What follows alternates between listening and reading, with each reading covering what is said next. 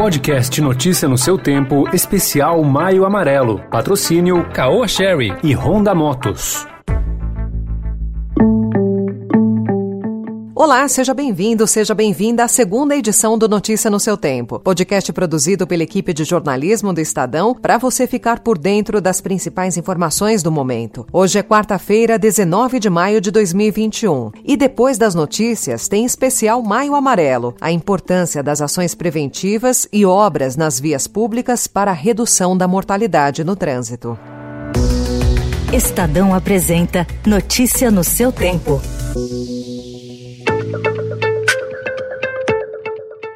O ex-ministro da Saúde, Eduardo Pazuello, participa hoje da CPI da Covid. O depoimento preocupa o Palácio do Planalto, já que a participação dele tem potencial para desgastar ainda mais o presidente Jair Bolsonaro. Em suas afirmações, Pazuello disse que respondeu às ofertas da Pfizer e bateu boca com o relator Renan Calheiros. O presidente da Pfizer nos comunicou que em nenhum momento recebeu nenhuma resposta nem a favor nem contra.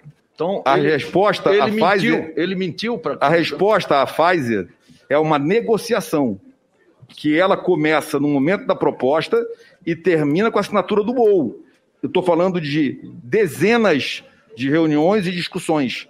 Eu não estou falando de uma resposta. A resposta sempre foi: sim, queremos comprar. Então era bom caminhar para. Vai ser encaminhado. Eu tenho Falou todas as respostas. É importante, senhor presidente, solicitar todas essas informações é. oficialmente sim. para sim, a comissão. Sim. Pazuello ainda minimizou a postura do governo na pandemia, disse que sempre defendeu medidas restritivas, distorceu dados sobre a vacinação no país e rebateu a declaração do ex-secretário de Comunicação, Fábio Weingarten, que acusou incompetência do Ministério da Saúde na gestão do general.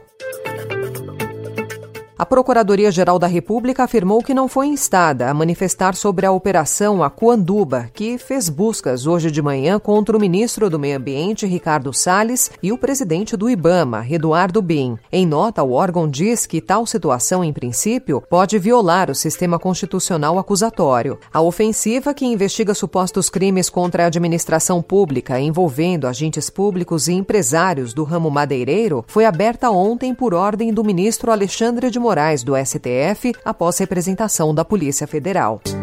Agora, no Notícia no seu tempo, especial Maio Amarelo.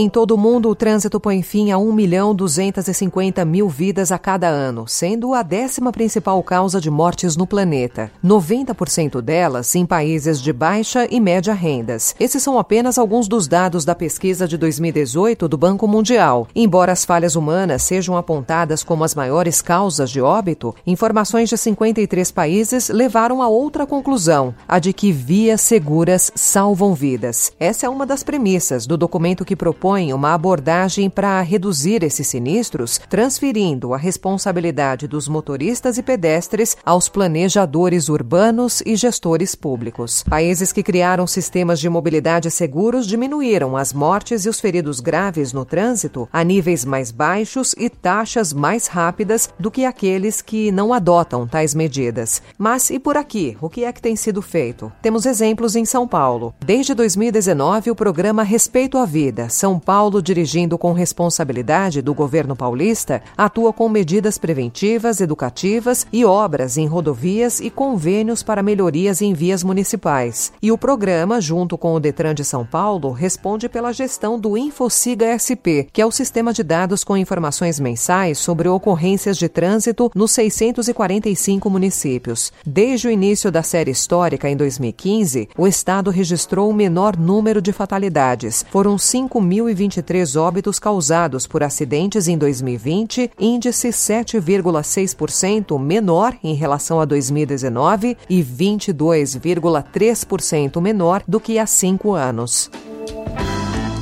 Já a Prefeitura de São Paulo tem uma programação online voltada para a educação e discussão de temas relevantes à mobilidade e segurança viária, que aborda desde impactos da pandemia nos transportes e redução de velocidades até questões de gênero, raça e segurança na mobilidade. São ações nos perfis oficiais da Secretaria Municipal de Transportes, CET e SP Trans e nas ruas também, com painéis e faixas. Além disso, desde 1980, o Centro de Treinamento e Educação de Trânsito da CET promove cursos gratuitos de capacitação e atua na formação de agentes multiplicadores.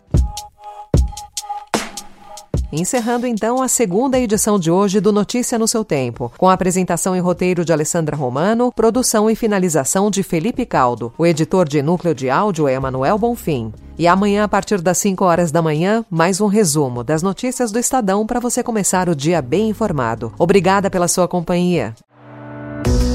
Você ouviu Notícia no seu tempo.